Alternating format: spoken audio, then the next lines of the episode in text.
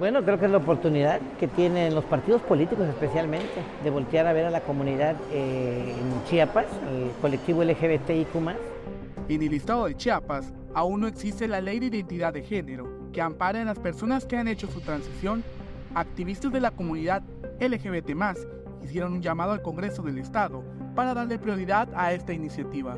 Que la ley de identidad es una necesidad, ya lo comentan eh, las y los compañeros que participan en este, en este espacio, que es justamente una necesidad porque le está privando a la, de la oportunidad de continuar con sus estudios o de obtener un empleo a las compañeras trans o a los compañeros trans porque no concuerdan sus documentos con lo que ve la, la persona.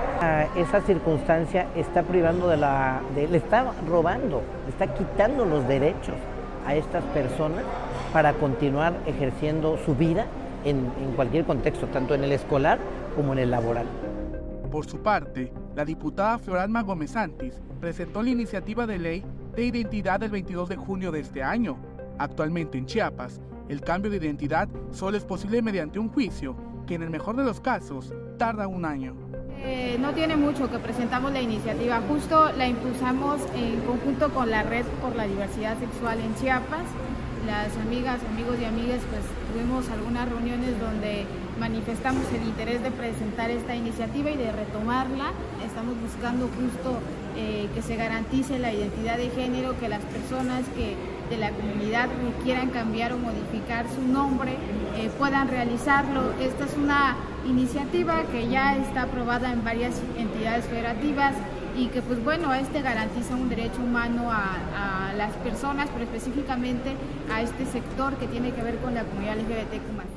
En vísperas de celebrarse los comicios de 2024, se presentó el documental sobre derechos políticos electorales de las personas de la diversidad sexual.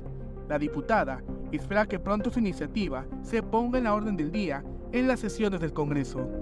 Esperamos que en algún momento eh, las personas que son parte de la comunidad pues puedan eh, posicionar su sus, demandas sociales y sus demandas en cuanto a derecho de manera directa creo que hace falta también darle como esta prioridad a, a que es un derecho que va a garantizar a un, a un, sector muy importante como es la comunidad LGBT.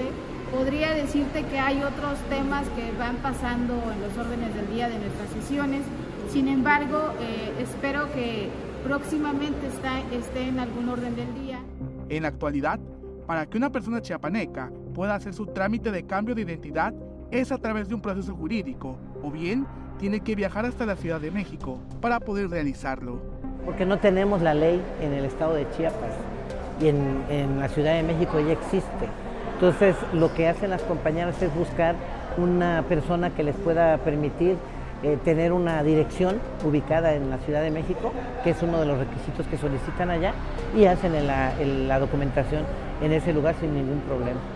Eh, todo se hace a través de procesos jurídicos que son desgastantes, que son caros y que no todo mundo tiene el dinero para invertir y gastar en ello.